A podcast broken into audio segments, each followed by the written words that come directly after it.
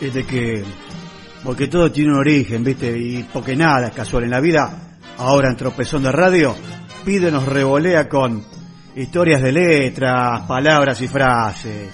Sí, para desentrañar eso de eh, que quién cacho inventó esto, pero ¿de dónde viene, che?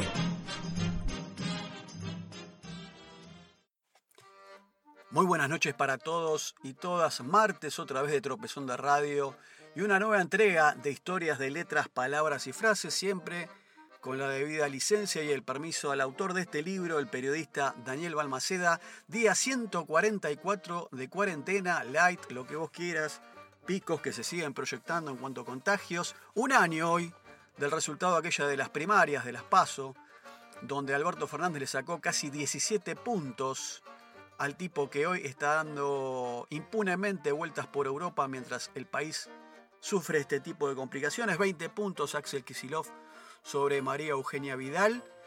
Rusia que está proponiendo ya, comentando que su vacuna Sputnik 5, nada casual en cuanto al nombre, estaría disponible ya a partir de noviembre con laboratorios que la producirían en Cuba y en Brasil.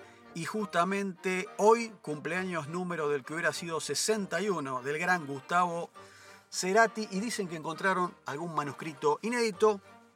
La columna intitulada ahora sí, El ojo del marino. Y contamos que algo enojada la diva, Anita Ekberg, se retiraba de manera imprevista de una fiesta exclusiva en la ciudad de Roma, Italia. Y algunos amigos le piden que vuelva, pero ella no quiere saber nada. Se va descalza y el periodista, el personaje, el actor Marcelo Mastroianni, toma los zapatos de ella y la corre para alcanzarla. Le ofrece entonces llevarla en su auto convertible y el personaje de Anita sube. Pero atención, no están solos, no. En el asiento de atrás está el fotógrafo, el actor Walter Santeso, con su cámara preparada. La pareja entonces lo obliga a bajarse el auto acelera y Santeso corre hasta una motito Vespa que está ahí cerca y le pide al conductor que los persiga. Esta escena, como muchos ya pudimos haber detectado, pertenece a ese gran film que se llama La Dolce Vita, del enorme director italiano Federico Fellini, que se estrenó allá por el año 1960. Y no vamos a hablar del escándalo que generó en ese tiempo por esas tomas osadas ni de la célebre escena de la pareja dentro de la Fontana di Trevi, sino de los personajes cuando el periodista Marcello Mastroianni y la actriz Silvia, la sueca, Anita Ekberg, muy linda ella, escapaban en el convertible y detrás los perseguía entonces el fotógrafo, que era el paparazzo, que era el personaje de Walter Santeso. Fellini entonces, de esta manera, bautizó así con ese nombre, con ese término, el vocablo paparazzo, al personaje que terminó definiendo al gremio entonces de los cazadores de primicias fotográficas relacionadas con la farándula. Por lo que este gran director, Federico Fellini, nos ha legado entonces, como decíamos, la palabra, el término paparazzo, que es en singular, y los paparazzi, como la revista esta que tuvo en algún momento real, no sé si sigue saliendo, que es plural del género. Pero atención que mucho antes de que se creara el celuloide, el cine, la imaginación de los autores había dado nombres que serían inolvidables. Por ejemplo, la película Las aventuras de Pinocchio, el célebre muñeco, estamos hablando claramente de aquella obra de el autor Carlo Collodi, uno de los libros, paréntesis preferidos, del gran escritor nuestro Bioy Casares, dicen cuando era chico, que fue escrita entre 1882 y 1883, es sabido que la versión cinematográfica fue, digamos que muy edulcorada si la comparamos con el cuento original donde Pinocho muere, que en realidad Pinocho, esto no sé si lo saben muchos, muere ahorcado, señoras y señores, por sus terribles travesuras. Retomando las cuestiones del nombre, aclaramos que Gepetto, el padre, el carpintero, lo llamó Pinocchio, Pinocho para nosotros en español, porque era un muñeco obviamente hecho de madera, no es novedad para nadie esto, y el nombre derivaba de la madera de pino, por eso Pinocchio, que era con la que estaba hecho el famoso muñeco. Otras de estas microhistorias se relacionan con un rey prematuro. Estamos hablando del rey Alfonso XIII de España, ese rey que tuvo que abdicar allá por el año 1931, cuando se instituye la Segunda República Española, que después vino a la sazón lo que sería la Guerra Civil cuando se levanta Franco, el rey Alfonso no conoció a su padre, ya que había muerto antes de que él naciera y eso determinó que fuera rey desde el primer día de su existencia. Por eso en el año 1894, cuando tenía 8 años, se le cayó un diente y dicen que estaba muy triste el pibito, el rey chiquito. Entonces fue que la reina María Cristina pidió que encontraran la forma de que a su hijo le hicieran recuperar la sonrisa. Convocaron entonces al padre jesuita Luis Coloma, quien escribió un cuento que se trata del famoso, atención con esto, sí, el cuento del ratón Pérez, viene de acá, quien vivía en una caja de galletitas a 100 metros del Palacio Real y que era amigo del rey Bubi I, que así le decían o era el apodo que le había puesto mm, la reina María Cristina al pequeño Alfonso XIII y que llevaba regalos este ratoncito a los chicos que dejaban su diente de leche justo debajo de la almohada. Mira vos de dónde viene esta leyenda del famoso cuento del ratón Pérez. El padre Coloma, cuentan que a decir verdad, no fue que inventó él originalmente este personaje, el ratoncito, no, medio que fue un choreo, ya que existía incluso antes en un cuento de Benito Pérez Galdós. Tampoco eran desconocidas las tradiciones de las recompensas por los dientes caídos, pero Coloma integró al ratón dentro del cuento con la tradición dental y fue que este pequeño microrelato para pibes dio después la vuelta al mundo tal como lo conocemos hoy. Otro relato tradicional que fascinaba a los chicos a la hora de ir a dormir era la de origen andaluz y que trataba de un pastor que llevaba cientos de ovejas por un caminito, hasta que ese camino topaba con un estrecho puente y debía cruzarlo con todo su rebaño. Por eso el delgado sendero, ese delgado camino, iban pasando de a dos, no podían pasar más cantidades de ovejitas por ese sendero, por lo tanto puede uno imaginarse de qué manera se estiraba el cuento hasta que el niño o niña que lo estaba escuchando o que le contaba a este adulto se torrara, se durmiera definitivamente. Ahí estaba el truco de vamos a contar las ovejitas, no pueden pasar por el camino. ¿eh? Lo importante es que de este relato surgió la costumbre de contar ovejas para irse a dormir. De nuevo entonces, y en el campo de la ficción tenemos a ese personaje medio cacarrabias, ese famoso marino, ¿eh? sí, ese, el de la pipa, y la lata de espinacas. Ya lo tienen, evidentemente, prácticamente todos, si no todos.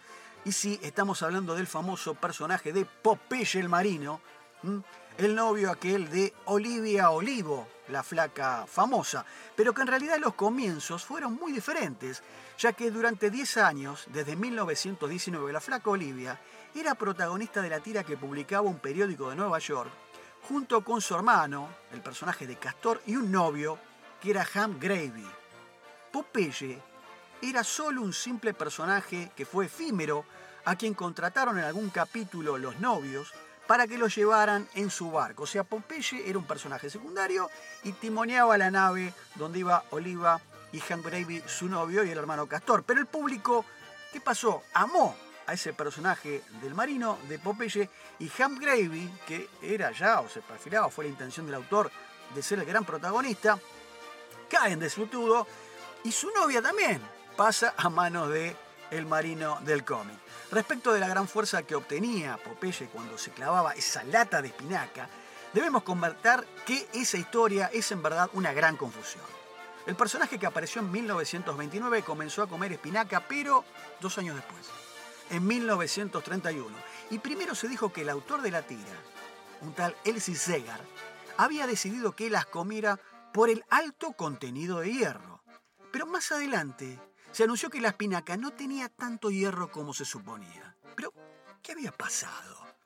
El estudio científico de un tal Dr. Wolf, en el que se habría basado el autor de la tira, para elegir la fórmula del power del marino, contenía un error. La coma en el informe, en una cifra, estaba mal puesta, referida al cálculo de la cantidad de hierro que obtenía o que tenía la espinaca y que era en verdad 10 veces menor a lo expuesto. Fíjense ustedes, una coma, el valor de una coma, ¿eh? cómo cambia toda la historia y después la fábula. Se escribieron entonces cientos de notas con esta revelación y sin embargo en el año 2010 el doctor en criminología Mike Sutton se preguntó dónde estaba el famoso informe y quién era en verdad aquel doctor Wolf. Ese que había hecho el famoso estudio fallido, erróneo. Descubrió entonces que jamás, señoras y señores, jamás existió el tal doctor Wolf y mucho menos tampoco aquel famoso informe, trabajo o dossier. No conforme con el resultado, Sutton decidió ir por más y analizó la tira. Se fijó bien en el cómic y revisó la historieta en profundidad y así pudo arribar a la conclusión de que Popeye comía espinaca y la recomendaba a todos, sobre todo a los pibes, no por el hierro, sino por el contenido de vitamina A que tenía esta hortaliza. Ahora bien, pasemos a los nombres, a las palabras, que es el cobre siempre de nuestra columna de martes. En la versión original en inglés, la flaca, la novia de Popeye, Olivia Olivo, se llamaba Olive Oil, que quiere decir en castellano aceite de oliva. Y su hermano era Castor Oil, que es aceite de castor. Y en cuanto al popular marino, el autor de la tira lo llamó de esa manera, porque Popeye, bueno, se lo ve que tiene un ojito medio cerrado, pero en realidad era tuerto. Entonces Popeye, la formación del nombre del personaje viene de pop, ¿eh? que quiere decir saltón, que es como una cuestión, está siempre las onomatopeyas del idioma inglés, del popcorn justamente, ¿eh? del maíz pisingallo, ese que se pone a ser fritado y que bueno, se transforma en el pochoclo nuestro, el maíz salteado para ellos. Y hay, ojo en inglés, elle, como se escribe, que viene entonces ahí la fórmula, pop, elle, ¿eh? marino, tuerto. Así que mirá vos la vuelta que tiene el nombre del personaje. Cerrando entonces esta historia de martes, vamos como siempre a nuestra oferta de 2x1. Y la frase que hoy nos convoca es como el perro del hortelano. Que dícese de aquellos que, no aprovechándose de las cosas, impiden al propio tiempo que otros las disfruten. ¿Cómo es esto? Bueno, la frase se suele completar así. El perro del hortelano, que ni come ni deja comer al amo, o el perro del hortelano que ni come la coliflor española, porque eso era la figura que venía de allá, que comía el perro, esa tampoco te la deja comer. La expresión entonces parece provenir inicialmente de una fábula de Sopo, titulada precisamente El perro del hortelano. En ella se cuenta la historia de un perro bien cebado y tan celoso guardián de la hacienda de su amo, que hasta el buey de la casa le impedía comer su ración diaria de este forraje. Lope de Vega escribió una obra titulada también El perro del hortelano, que recrea este mismo tema y que popularizó definitivamente entre nosotros esta comparación popular. Ahí tenés vos la explicación del perro del hortelano que come ni deja comer. Vamos entonces con la última del día de hoy. Y la frase es, abrimos comillas, haber de todo como en botica. Se refiere a haber provisión, colección o surtido completo o muy variado de cosas diversas. Frase comparativa que se aplica a los lugares en que no falta nada de lo necesario o de lo que se presume que debería existir allí. Antiguamente se llamó botica en España a todo almacén o tienda en general bien provista con todo tipo de artículos. Sentido similar al del bazar que conserva la correspondiente palabra catalana, botiga, y no así la francesa boutique, y no solo a las farmacias. En ese sentido, el valor de esta frase comentada es obvio. No obstante, algunos señalan a propósito de su origen que también se llamaba botica antiguamente y en la ciudad de Sevilla a las casas de citas y sobre todo a las que se concentraron en el barrio de las Mansevías hasta bien entrado el siglo XVII, en la que es de suponer que, por un lado, se vendían remedios y por otro, había de todo. Así que acá tenés entonces un poco la explicación, aclaramos la famosa frase, hay de todo como en botica. Bien, amigos, amigas, terminamos ya esta nueva entrega de historias de letras, palabras y frases. Como siempre, esperando encender un poco la chispa, la explicación, ¿eh? cuando usamos estas, estos giros coloquiales para aclarar un poco, para esclarecer, digamos, o ilustrar en una conversación y no solamente quedarse en la mención, sino también, che, ¿sabes de dónde viene esto? Mira, yo te explico. Y de repente ganamos un poco más de chapa explicando entonces este origen de las frases. Será entonces, eh, si el creador mediante así lo dispone, encontrarnos la semana próxima con esta evolución de la pandemia, de los contagios. Algunos dicen que se irá achatando, no sé, algunos por ahí cruzando la General Paz. Veremos lo que pasa, pero bueno, sigámonos cuidándonos responsablemente con todas las medidas sanitarias del caso, que a esta altura del partido creo que todos ya las tenemos harto conocidas. Un abrazo para todos, todas y todes. Chau.